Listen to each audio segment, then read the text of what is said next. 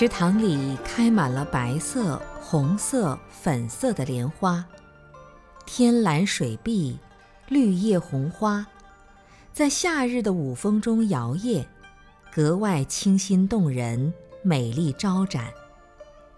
一阵风吹过，点点残红飘零，洒落在粼粼波光之中，宛若一叶粉色小舟，在碧海天光间悠游。好似羡慕，更似凄凉。因为颓败了花瓣的莲蓬，显示孤零零的怅望。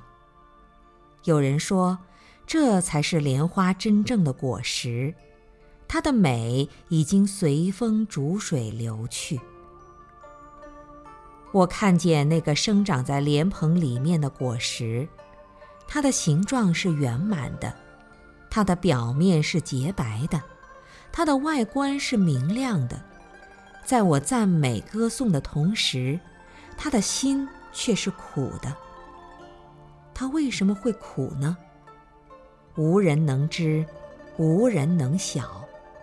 而且，他的苦只在最深处的那个莲子心，在淤泥之中还未成长的时候，它没有字体。蕴含在苦水淤泥之中浸泡。当莲花伸出水面告别污泥，它也蕴含在根枝之间蔓延。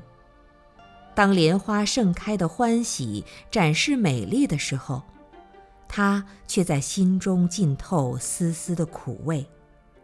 而在莲花不再美丽、枝叶不再茂盛的时候，它竟然看到了花瓣的飘落。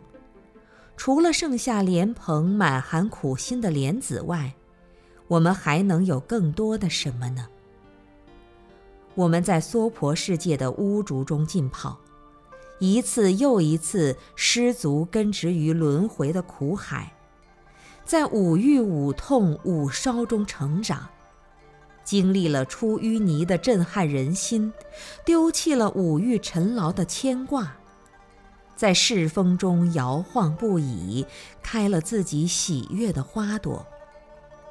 有些花谢之后才显示出来的果实，而所有的果实核心都是苦的。